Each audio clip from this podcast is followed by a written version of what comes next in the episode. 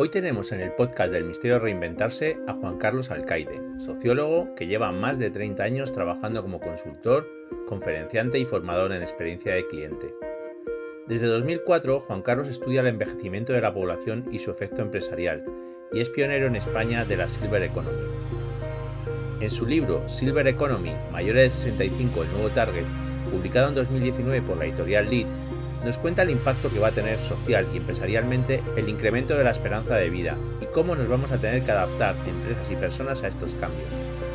En nuestra conversación, Juan Carlos nos va a hablar de temas muy interesantes de la Silver Economy, como el marketing a los seniors, la atención y el tema de la vivienda en este colectivo, las pensiones y muchos más.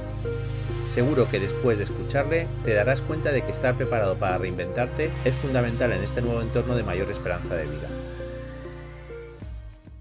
Estamos hoy con Juan Carlos Alcaide, que Juan Carlos es eh, sociólogo, más de 30 años de carrera profesional. Buenos días, Juan Carlos, ¿cómo estás? Hola, ¿qué tal, Vicente? ¿Cómo estamos? Pues nada, oye, que muchísimas gracias por venir al podcast del Misterio de Reinventarse. Y coincidimos hace poco en, un evento en Thinking Heads, ¿no? Y había, hablado había oído hablar mucho de ti. Y claro, eh, en, el mundo de reinventarse, eh, el tema de los senior y el tema de, cómo se alarga la vida, ¿no? Cómo se nos va a alargar la vida, también de alguna manera creo que es un, tema muy interesante para la reinvención, ¿no? Porque aquí muchas veces nos han, educado como que te vas a jubilar o te vas a prejubilar y esto parece que, no va a ser así, ¿no? Y pensé que era muy buena idea, pues, pues que vinieses aquí, Juan Carlos, y nos hablases tú que eres una persona de las que, bueno, te has anticipado a hablar de todo el tema que tiene que ver con Silver Economy, me parecía interesante que, nos hablases un poquito. Lo primero, cuéntanos, ¿quién es Juan Carlos Alcaide? Bueno, yo como has eh, comentado, soy una persona que está trabajando en Silver Economy los últimos 10 años, pero llevo más de 30 trabajando en, en, marketing, en estudios de mercado y en tendencias empresariales. Soy sociólogo de formación y también de vocación porque tengo una orientación humanística en todo lo que trabajo, incluso cuando trabajo temas de inteligencia artificial o temas de, de, de tecnologías aplicadas a la gestión de clientes, siempre lo hago desde una perspectiva humanística. Y tú eres un adelantado, eh, acuñaste el concepto este Silver Economy aquí en España pues hace ya unos cuantos años. ¿Y cómo surge tu apuesta por este tema? ¿no? Bueno, te quería aclarar que em, esta acuñación eh, no, es literal, porque es un concepto que ya se utilizaba en Japón y en Estados Unidos. En Estados Unidos se utilizaba en toda la parte de, la Florida para referirse a la economía de las personas mayores que viven en resorts y etcétera, etcétera. Y en Japón hace un tiempo que em, tanto la administración pública como la empresa privada es muy sensible a, la longevidad y se había acuñado ya el concepto de, de economía plateada de Silver Economy. Efectivamente, yo creo que contribuí a, traerlo a, España y llevo trabajando en esto desde hace aproximadamente 10 eh, años, tanto para la administración pública como para la empresa privada. ¿Y en qué consiste Silver Economy para una persona que no haya hablado, no haya escuchado antes La Silver Economy es la economía de los mayores de 50 años. Se trata de todo el conjunto de productos y servicios que están orientados a los mayores de 50 años. ¿Por qué 50 años? Bueno, pues porque la Unión Europea decidió cortar en ese, en ese momento debido a que em, hay algunas personas en torno a esa edad que empiezan a eh, ser relativamente mayores y que a la vez tienen una enorme relevancia en el proceso de cuidado de sus familiares muy mayores. Por lo tanto, la Silver Economy es la economía de los eh, mayores de 50 años, es la economía de los más mayores y de sus familias por simplificar, y hace referencia a eh, toda la comprensión del fenómeno de la longevidad y la creación de productos y servicios específicos para los mayores o la adaptación de los procesos comunicacionales y publicitarios para las personas senior. Has publicado eh, tu libro Silver Economy, mayores de 65, el, el nuevo target, ¿no? Que ahí extiendes un poco más el poner la barrera en los 60 Sí, en este, en este libro lo que hago es que eh, hago el corte eh, siguiendo el, ah, el proceso formal de, corte, de entender que las personas mayores lo son a partir de los 65 años. Esto es así debido a la edad de, de jubilación. Pensamos que nos hacemos mayores cuando nos jubilamos. Y esto tiene muchísimos años de vida. Ten en cuenta que este eh, concepto de, de, de persona mayor a partir de los 65 años procede de la Alemania de Bismarck y que, es la, administración que eh, empieza a desarrollar una política de pensiones en un momento en el que el 9% de los alemanes adquiría, llegaba a los 65 años o más, porque los demás fallecían en el intento. Por lo tanto, tiene muchísimos años de vida ese corte de los 65 años y no cabe ninguna duda de que está obsoleto. Y bueno, tú como sociólogo, eh, lógicamente, llevas 30 años trabajando en este campo y has visto unos cambios bueno, lo hemos visto todos, pero tú como experto en el tema y que has sido, y además esa vertiente tuya que, que, por decirlo de alguna manera, tienes una visión muy holística, no solamente toca en la parte de la sociología, sino la tecnología, el marketing, la experiencia de cliente. ¿Cómo estás viendo la evolución de los seniors en el, en el tiempo? ¿Qué cambios estás viendo tú? En primer lugar, hay claramente una, evolución hacia un menor edadismo. Expresiones como los abuelos, los abueletes, los viejos, los viejetes, los ancianos, pues están en revisión. Entonces hablamos de las personas mayores de una manera mucho más respetuosa. Podemos ver que Ramón Tamames va a presentar una moción de censura eh, con un partido político determinado que te puede gustar o no, pero lo cierto es que es alguien de 89 años en plena capacidad eh, intelectual, que el presidente de los Estados Unidos tiene más de 80 años y em, que, reconocemos que las personas mayores adquieren experiencia y que en algunas ocasiones también se producen deterioros, pero no es una cuestión automática directamente relacionada con, la edad. Por lo tanto, el concepto de, edadismo felizmente está en revisión y somos menos eh, edadistas. Es un concepto claramente en auge porque nos damos cuenta de que vamos a una sociedad mucho más longeva, mucho más porque evitar la palabra envejecida. Me gusta el guarismo 50-50-50, porque en el año 2050 el 50% de la población tendrá 50 años o más. En consecuencia, vamos claramente a una, a una sociedad longeva, a una sociedad de personas mayores.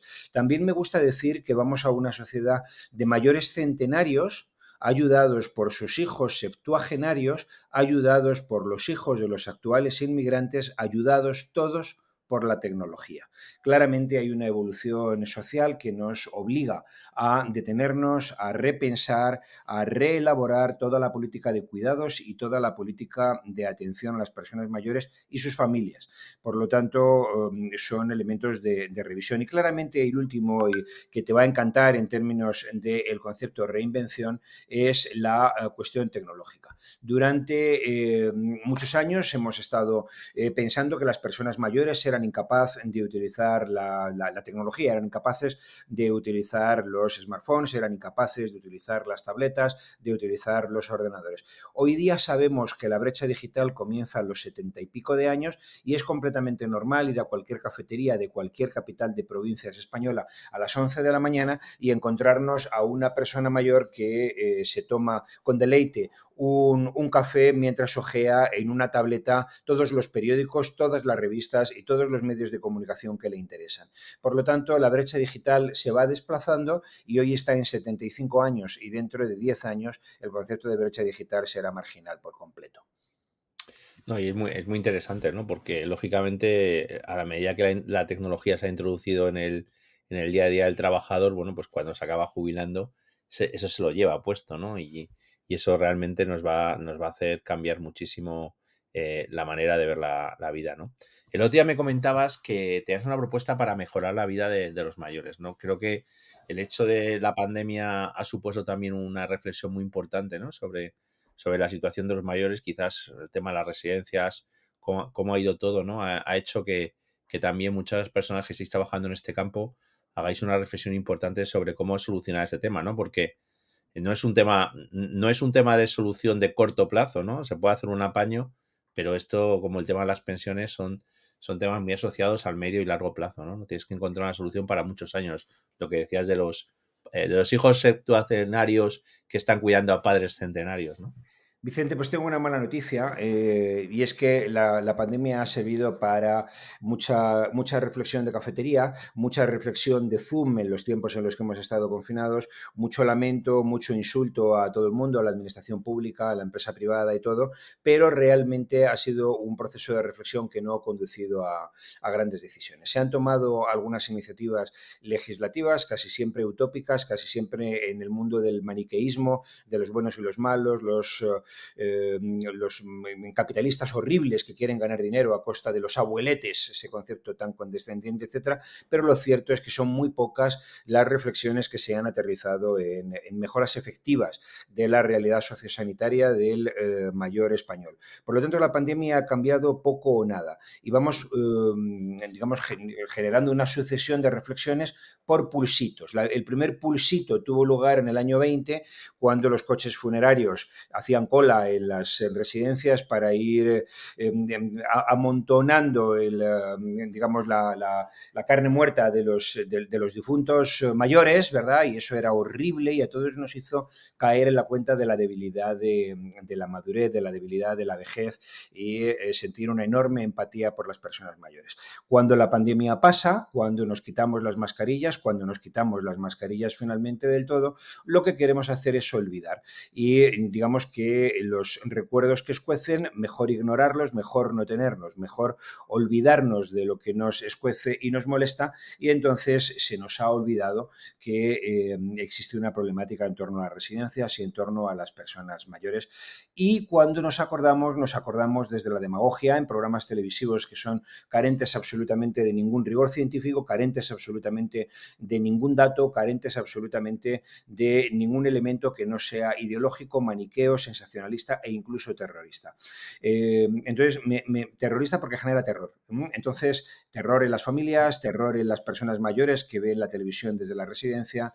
No se ha producido una reflexión objetiva, científica, con números, con Excel, con cálculos presupuestarios. No se ha producido, Vicente, y es una urgencia que España genere este proceso de, reflexión, porque vamos al, guarismo terrible de 50, 50, 50. 50 años tendremos, más del 50% de la población en el año 2050. No, y, es curioso, ¿no? Porque en ese tipo de cosas, desde la perspectiva de empresarial, ¿no? Que tú y yo hemos trabajado, es, fácil. O sea, eh, vamos, en muchos casos en una empresa es bastante difícil extrapolar ciertos datos porque te tienes que extrapolar el mercado, ¿no? Pero en la administración, con los datos que tiene todos nosotros, sí que perfectamente puede hacer este estudio, este análisis y hacer un planteamiento realista con una información totalmente privilegiada, ¿no? Que, te llevaría a, a buenas medidas, ¿no? Es de rigor que en términos teóricos la administración pública sí que piensa y reflexiona. Por ejemplo, el eh, Plan España 2050 daba una gran relevancia, aunque sin mencionarla por este, por este nombre, salvo eh, una o dos veces en un texto de, más de 700 páginas, en el, en el Plan España 2050 em, efectivamente se menciona y se analiza la problemática de la, de la longevidad, pero la administración pública tiene que decir lo que tiene que decir, que es eh, instaurar normas, en reglamentos y normativas. Lo cierto es que es la economía privada la que debe eh, adaptar los productos y los servicios a las personas mayores y efectivamente en la parte sociosanitaria la administración tiene, tiene algo que decir, pero no en, no en otros campos. Por ejemplo, las residencias no llegan a un tercio, las que eh, son de alguna forma eh, controladas o, dirigidas o supervisadas por la administración. Supervisadas lo son todas. Me refería a controladas desde el punto de vista del management en las residencias eh, en las que hay control de lo público. Por lo tanto, la administración pública sí que declara en eventos, en papers, en, todo tipo de, reflexiones teóricas, que no prácticas, eh, por desgracia, una preocupación por la longevidad. ¿Y cuáles son, tú crees, los temas claves dentro de, este, de, este, de toda esta reflexión? Me imagino las soluciones habitacionales, ¿no? Pues de residencias, colivings, este tipo de, de soluciones. Imagino también el tema del ahorro, súper importante, ¿no? Eh, cómo financias vida mucho más larga. Sí, pues mira, si te parece, Vicente, voy desgranando lo que considero que serían los elementos clave. En primer lugar, España debe potenciar el emprendimiento en el mundo de la silver economy, con incentivos fiscales, con incentivos de, todo tipo similares a los que en un momento determinado Benjamín Netanyahu eh, implantó en Israel. Él pensó que era necesario un impulso eh, tecnológico y se generó todo el concepto de Startup Nation en torno a, Tel Aviv. Y entonces quizá en España debemos potenciar un emprendimiento silver porque somos el eh, segundo país más envejecido del eh, planeta Tierra. En segundo lugar, debemos potenciar, pero realmente, el diálogo público-privado. Es eh, completamente estupefaciente que una persona mayor que está en una residencia de mayores vaya al médico y el médico tenga que empezar de cero sin saber cuáles son las, eh, las dolencias, el histórico, la ficha de paciente que tiene la administración pública sobre esta persona. Se tienen que entender necesariamente lo público y lo privado a nivel sanitario, pero también a, todos los niveles, a nivel de las residencias, con, una eh, cadena de inspecciones y de control y, etcétera, realmente potente. Un diálogo fiscalizador, pero un diálogo realmente eh, conducente a eh, una, una mejora no basada en la tensión, sino en la cooperación. Entonces, realmente es, necesario oh, desarrollar un, impulso en torno a, a, la generación de cooperativas. A mí me parece, pero no solo a mí, a otros expertos, que el fenómeno cooperativo, cooperativas de médicos, cooperativas de cuidadores, cooperativas de todo tipo de profesionales en el ámbito sociosanitario, serían una magnífica forma de propiciar competencia y de eh, propiciar el mayor equilibrio eh, entre la oferta y la demanda, que ahora no existe puesto que es mayor la demanda que la oferta, esto oh, genera que la orientación al cliente sea nula. Entonces el cliente es lo de menos y, lo más em, importante es eh, generar unos, unos, unos, productos que sabemos que van a tener demanda, porque eh, vas a tener éxito sí o sí. Entonces, propiciar la generación de empresas en torno al modelo cooperativo. Propiciar el desarrollo de voluntariado el voluntariado se ha demostrado que es realmente eficaz cuando es de silver a silver. Personas mayores que atienden y cuidan a personas muy mayores, se dan conversación, se, eh, produce un, digamos, una, cooperación y eh, un ten con ten realmente eh, valioso en términos sociales, silver to silver, pero también voluntariado por parte de jóvenes. Los jóvenes tienen que ser conscientes de que la juventud se acaba, de que después de la juventud viene la madurez y luego viene la longevidad o la vejez, si lo quieres decir así. Es muy importante el eh, voluntariado. Eso me parece, eso, Juan Carlos, me parece muy, muy interesante esto que comenta del voluntariado, porque yo ahora, por circunstancia, mi mi, madre, que está bastante bien, ha necesitado eh, pues contratar a una persona para que la ayude, para que la acompañase en casa, básicamente, ¿no? Y, hablando de todo este proceso, decía, pues es que prácticamente si encuentras una persona que tenga la necesidad, a lo mejor si tú tienes casa y él no tiene casa, al final es, un tema de voluntariado en el que ganan los dos, ¿no? Y, la verdad es que me parece un modelo muy, muy sensato, ¿no? Tal cual, Vicente. Esto está muy desarrollado en la Europa del Norte. En, España hay algunas iniciativas como Adopta un abuelo y otras que son realmente interesantes desde el punto de vista de, este equilibrio social e intergeneracional. Mayores que eh, apoyan a jóvenes que apoyan a mayores. Por lo tanto, es eh, perfecto el ejemplo que pones de, que pones de, tu madre, no, no cabe ninguna duda es necesario trabajar el tema de los cuidados. Hoy día los cuidados son propios de una economía no desarrollada porque predominan los cuidados informales. Predomina el cuidado informal de una mujer que ha abandonado su trabajo o que, o que tiene un trabajo en precario, que no puede progresar en su trabajo porque está ayudando a los mayores de su familia. Pueden ser sus padres, pueden ser sus suegros, usualmente los dos. Se produce un concepto que es el de la mujer sándwich, que es espectacular, es muy interesante y muy preocupante socialmente. Es una mujer que roza los 50 años o por arriba o por abajo y que eh, tiene hijos adolescentes y padres y suegros de los que cuida. Y esto es eh, realmente el concepto de cuidatoriado, es un concepto muy importante. Tenemos que propiciar la profesionalización, la sensibilización, la formación de eh, un concepto, el del cuidador, que va a generar 100 millones de empleos en la Unión Europea antes de 2050. 100 eh, millones de empleos y probablemente 80 millones de empleos antes de 2030, en los próximos 10 años, 8 años, 7 años. Es decir, que es realmente importante el concepto de los cuidados. Este tema te va a encantar a ti, Vicente, la tecnología aplicada a las personas mayores, el llamado Age Tech. Big Data, inteligencia artificial, realidad virtual, realidad aumentada, todo tipo de tecnologías para ayudar a personas que tienen una decreciente brecha digital, porque cada día dominan más las tecnologías básicas que les permiten estar en el mundo y socializar y relacionarse y, eh, y comprar por Internet y vivir una vida física y digital, la famosa vida digital. Y luego hay un concepto que tú uh, mencionabas, es la transformación de los conceptos habitacionales. La residencia de mayores hoy por hoy es horrible, pero me salen todas las encuestas que hago, es un moridero es un lugar donde vas a palmar, donde eh, vas a vivir los últimos años de tu vida. Por cierto, 2,2 años de esperanza de vida desde que llegas a la residencia, puede que 2,4, pero eh, está ahí, dos años y dos meses, dos años y cuatro meses, porque la gente se muere. Entonces, eh, hay que cambiar esto por nuevos conceptos de vida de resorts, de co-living, de senior co-housing, de todo tipo de estrategias donde vas a vivir plenamente los últimos años de tu existencia y no a morir. Entonces el cambio es realmente importante. Como has mencionado el tema del ahorro, el 90% de las personas de más de 65 años viven en una casa que es de su propiedad.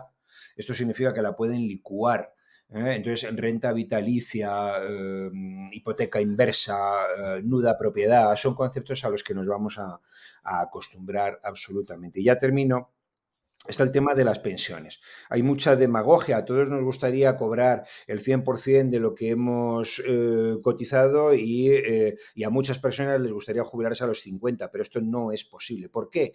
Porque en el año 1980 un jubilado vivía en promedio nueve años tirando del sistema de pensiones. Entonces se jubilaba con 65 y eh, moría con 72, 73, incluso algo menos.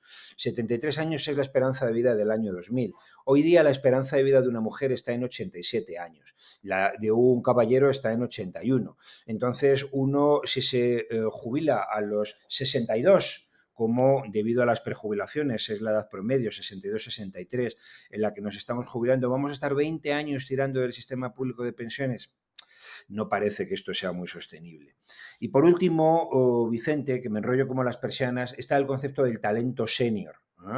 Es eh, completamente necesario, vinculado con lo anterior, que eh, impulsemos que las personas que no trabajan en la mina, que no trabajan barriendo calles, que no trabajan pasando frío en la obra, tengan la voluntad de cotizar unos cuantos años más en la universidad, en el despacho de servicios profesionales, etcétera, etcétera, para hacer que el sistema de pensiones sea más sostenible, pero esto implica un sistema intergeneracional de comprensión, de colaboración, de trabajo en equipo entre em, jóvenes, mediana edad y senior en la empresa española, cosa que hoy por hoy no está ocurriendo.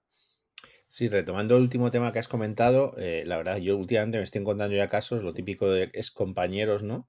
Que han llegado a la jubilación y directamente se han pasado lo que llaman la jubilación activa y, cada vez más, ¿no? Porque, porque, claro, no es solamente un problema de, que el, sistema de pensiones te aguante 20 años, es que tampoco tus ahorros te aguantan 20 años, algo que, que acaben licuando, como dices tú, la casa, ¿no? Entonces, eh, al final es que es un modelo muy, mucho más, tiene una serie de palancas y, desgraciadamente la sensación que yo tengo, y como tú decías, es que en casi todas ellas estamos yendo justo hacia el, hacia el sitio contrario, ¿no? De lo que, de lo que se necesita, ¿no? Se, se está despreciando muchas veces el talento senior, con lo cual tiene menos oportunidades para poder prolongar la vida laboral. Eh, el modelo de ahorro, pues desgraciadamente está como está, ¿no? Y eso realmente pues está acabando llevando la situación a, algo que, bueno, yo creo que, que tenemos que, que, echarle una, una, visión todo el mundo de que no, no es esto que la vida acaba cuando dejas de trabajar, ¿no? Sino que después hay muchos más, muchos más años y hay que, y hay que intentar vivir, vivir bien. Eh, comentabas una, uno de los temas que, que también te, te, interesa mucho por, por, tu, por todo el trabajo que has hecho, es el tema de las empresas, ¿no? Cómo están trabajando este colectivo. Porque se habla mucho de que las empresas dicen, no, queremos poner mucho foco en las personas mayores, pero yo, yo tengo una sensación que no es así, ¿no? Bueno, de, forma, de forma, bueno, yo llevo en esto bastante tiempo. La primera vez me contrató un hipermercado hace más de 20 años para atraer a personas de más de 50 a sus, a sus hiper. Eh, he hecho trabajos para gimnasios, he hecho trabajos para casinos, que no es que me, me encante el... Bueno, en fin, eh, hay todo tipo de sectores y he trabajado para, para varios de ellos. Eh, lo cierto es que se nota una mayor sensibilidad en los últimos tiempos eh, para trabajar y poner el foco, poner la lupa, poner el acento en las personas mayores. yo estoy trabajando trabajando ahora para una gran empresa de autobuses que está trabajando el Senior Customer Experience, la experiencia del cliente muy mayor. Entonces, eh, se trata de dar facilidades a las, sobre todo a las mujeres que rozan los 80 años y que les gusta viajar y desplazarse y, eh, y necesitan algunas comodidades extra por simplificar. Estoy trabajando en la experiencia de cliente mayor en alguna empresa de distribución. Entonces, eh, y hay muchas empresas que simplemente el hecho de hacer un guiño a las personas mayores a través de la, publicidad ya eh, nos está evidenciando un cambio de paradigma y un cambio de mirada. Uno ve canas en los anuncios. Estoy pensando en una cadena de ópticas que saca una persona pues, pues eh, bastante mayor bailando a una empresa de, del sector de los seguros, en concreto Santa Lucía, que pone eh, el énfasis en las eh, personas mayores en su campaña publicitaria. Los colchones Picolín hacen exactamente lo mismo. Toda la banca está tratando de eh, descodificar el mensaje que nos puso sobre el tapete el doctor Carlos San Juan cuando decía soy mayor pero no idiota. Entonces, digamos que realmente hay un proceso reflexivo acerca de que los mayores representan el 12% del consumo tienen un 30% más de capacidad adquisitiva que los millennials, de donde se deduce que es absurdo poner modelos publicitarios juveniles, porque no tienen el dinero para, para gastárselo. Y representan, por ejemplo, el 70% del consumo en hostelería, restauración, cafeterías, el 70% del eh, consumo en oreca y en turismo, son las personas eh, mayores. Por lo tanto, mm, bueno, pues usted puede hacer la publicidad que quiera, pero si quiere hacer una publicidad efectiva, una, una publicidad con gancho, una, una, promoción activa y eficaz, usted no puede ignorar a los senior, porque son realmente los que tienen eh, más capacidad para gastar y más tiempo para hacerlo, con muchos deseos, ganas y voluntad de vivir la vida en plenitud. El famoso concepto de envejecimiento activo. Y bueno, ya para, mm, para, ir acabando, te quería preguntar dos cosas. Una, tú eres una persona que, que, durante estos 30 años principalmente has trabajado por cuenta propia, ¿no? Y muchas de las personas que, que escuchan eh, este podcast, pues bueno, pues son personas que van a tener que pasar por esa fase un, antes o, o, después, ¿no? Tú como, después de tu experiencia, ¿darías algún consejo a la gente que, que se decide emprender esta vía, que, que, yo creo que va a ser mucho más mayoritaria ahora que, que años anteriores? Bueno, yo te tengo que decir, Vicente, que no estoy ni orgulloso ni lo contrario, pero nunca he tenido nómina. no sé si es bueno o malo, pero es. Pronto te van a canonizar, además van a ser, los autónomos van a ser en vida, canonizados en vida. He sido freelance desde que tengo uso de razón. Em, empecé como freelance eh, con, con, 22 años y tengo 56. Llevo 34 años trabajando como freelance y pagando los autónomos. En consecuencia, el, primer consejo es la especialización. El segundo consejo es olvidarse del concepto de, de, em, calendario de trabajo, de, eh, fiestas de guardar y de eh, horarios y cosas así, porque la principal virtud de, trabajo por, por cuenta propia es que uno no tiene jefe. El principal defecto es que te conviertes en el peor capataz. Entonces, eh, finalmente, si te gusta lo que haces, tienes esa enorme suerte, que para mí es, es una bendición, mm, dedicarte a algo que te, que te gusta y que te emociona, pues finalmente vas a trabajar muchísimas más horas que tu vecino, que tu compañero, que tu, que tu, que tu pareja o, que tantos y tantos amigos. Entonces, esto hay que tenerlo en, en consideración, que es un, es un camino oh, lleno de dientes de sierra. Em, hay momentos en que algunos temas se ponen de moda y tú los explotas, otros, en otros momentos esos temas pasan de moda y tienes que eh, agarrarte a otro área de, conocimiento y dar un, pequeño, un pequeño salto. Una, hay pequeñas reinvenciones, pequeñas reinvenciones, pequeñas reinvenciones y hay grandes reinvenciones. Entonces, el proceso de una carrera profesional por cuenta propia requiere una, eh, igual que hablan de la monogamia sucesiva, una hiperespecialización sucesiva. Yo he sido especialista en marketing de empresas de servicios, luego he sido especialista en fidelización y en retención de clientes, luego he sido especialista en customer experience y ahora soy especialista en todos los anteriores puntos focalizado en las personas mayores. Y, no sé de qué seré especialista dentro de siete años. Y luego ya para acabar la última, eh, claro, tú, tienes una visión privilegiada ¿no? de, lo que está pasando y, desgraciadamente yo creo que muchos de los temas de los que hablas es solucionar temas que no se han hecho bien antes, ¿no? En, en una persona, ¿no? En que no tenga ahorros, que no tenga una casa, que haga ese planteamiento. Si le tuvieses que dar un consejo a una persona que, está empezando su carrera profesional, ¿no? Que, que, va a vivir dentro de 30 años lo que estamos viviendo tú y yo y dentro de 60 vivirá la, la vejez, ¿qué consejo le darías tú que, para, para prepararse mejor? La previsión y la provisión. La previsión de que te haces mayor comienza con 25, no con 55. Entonces, eh, la previsión es tener la mirada anticipada de lo que voy a ser yo dentro de 10, 15, 20, 30 y 40 años y la provisión supone que desde el primer día hay que ahorrar, cosa que no todos hemos hecho. Eh, Daniel Kahneman en su libro Pensar rápido, pensar despacio habla de un concepto cuya esencia es em, el, optimismo personalizado, el optimismo para cada quien. Uno es consciente de, las tendencias, etcétera, pero piensa que ya tendré tiempo, tengo treinta y pico, tengo cuarenta y pico, tengo cincuenta y pico, ya tendré tiempo de programar lo que eh, me queda por delante. Y esto no es así.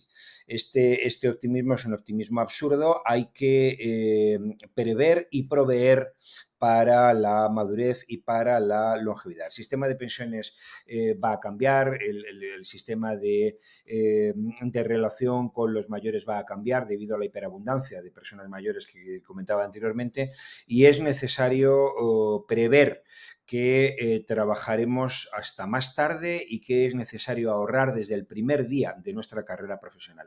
Oye, Juan Carlos, muchísimas gracias. Ha sido súper interesante. Vamos, 30 minutos más o menos y has sabido condensar muchísimos temas que, yo creo que a la gente que, sigue este podcast le va a ayudar, ¿no? Porque yo creo que el gran mérito que tienes es esa visión, ¿no? 360 que, que yo creo que ayudas también a concienciarnos, ¿no?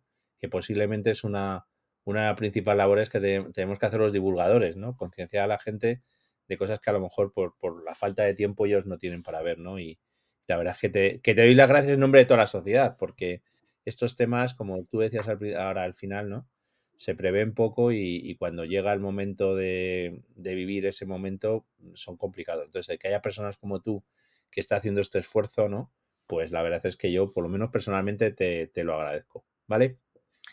Y yo a ti, Vicente, tu, invitación y me pongo a disposición de eh, cualquiera de, las personas que, que te siguen para resolver cualquier duda o cualquier inquietud con muchísimo gusto. Oye, pues muchísimas gracias, un abrazo. El misterio de reinventarse es un libro de Vicente de los Ríos publicado por la editorial Exlibric en 2019. El libro está disponible en formato en papel en Amazon, en la web de Exlibric y en www.bookdepository.com y en formato electrónico en las principales plataformas como Kindle o Apple Books. Puedes acceder a toda la información sobre el libro en www.elmisteriodereinventarse.com.